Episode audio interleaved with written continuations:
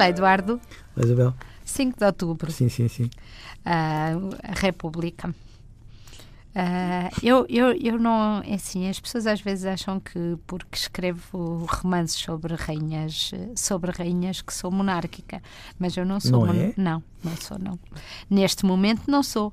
Uh, tenho grande admiração pelos regimes monárquicos constitucionais, acho que são muito aperfeiçoados uh, e acho que funcionam, funcionam muito bem, mesmo aqui ao lado, não é?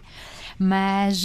Ah, Isabel, mas as pessoas têm sempre aquela questão uh, funcionam bem, todavia, até que ponto é que é legítimo que haja pessoas que, pela sua linhagem hereditária, tenham mais uh, oportunidades, ou tenham elas a oportunidade de Ao contrário ocupar do que... determinados cargos que não outras. Sim, que não é, todas as outras. Essa, essa questão põe-se sempre, mas eh, eu não quero levar a discussão para esse lado. Queria dizer que, apesar de tudo, o 5 de outubro representou, eh, isto depois de ter feito este disclaimer, representou um momento de uma revolução e uma revolução com uma imposição uh, de um regime.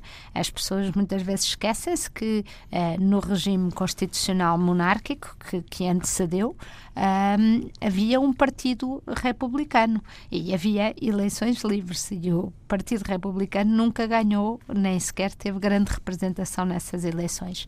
Por isso, embora eu Uh, celebre a República e celebre a democracia que pode estar em ambos os regimes, um, tenho alguma, um, alguma dificuldade em celebrar o 5 de outubro. Oh, Isabel, eu compreendo a sua dificuldade. Seja como for, nós estamos numa república uh, e aquilo que eu tinha pensado é mais ou menos o que é que nos falta para sermos melhor república. Ou partindo do pressuposto que uma república pode ser um, um, uma, enfim, um regime muito mais aberto e democrático, tomando em consideração aquilo que, no fundo, uh, nós aspiraríamos que ele fosse e a impressão que eu tenho é que nos falta mais, falta-nos a melhor justiça, mais educação e, e mais liberdade de informação para sermos melhor república, não acha? Acho que sim. Ainda há uns dias vi no Inimigo Público, uh, o diretor do Inimigo Público, que fez anos, um, dizia que as fake news, nós condenamos as pessoas que as fazem, condenamos as pessoas que as distribuem, mas um, raramente falamos das pessoas que as consomem.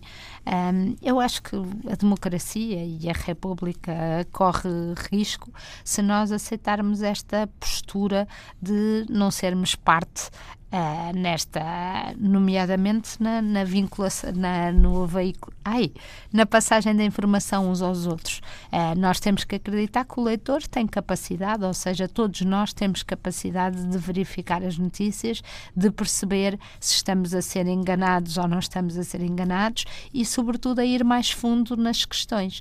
E eu acho que não podemos, como sempre, atirar água no varrer a água do capote e achar que vamos ter uma melhor república, uma melhor ou, ou, ou um melhor regime ou uma melhor democracia se nos continuarmos a ser a, a ter uma comunicação tantas vezes com tão pouco contraditório e com tão pouca profundidade. Eu também acho, eu também acho. Os sinais que muitas vezes nós vamos recebendo do Ministério Público são animadores em muitos aspectos a fuga de informação não é animador. E nessas circunstâncias, a maneira como às vezes a imprensa é dura com algumas fugas de informação e absolutamente condescendente com outras, não se consegue perceber.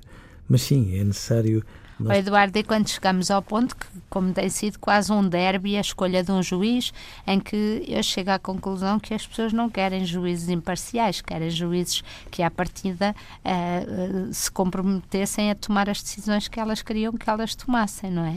Faz muita confusão que as pessoas, até pessoas que nós achamos que têm informação, etc., partilhem, comentem, etc., a dizer, ah, eu quero o A, eu quero o B, eu preferi o C, não é?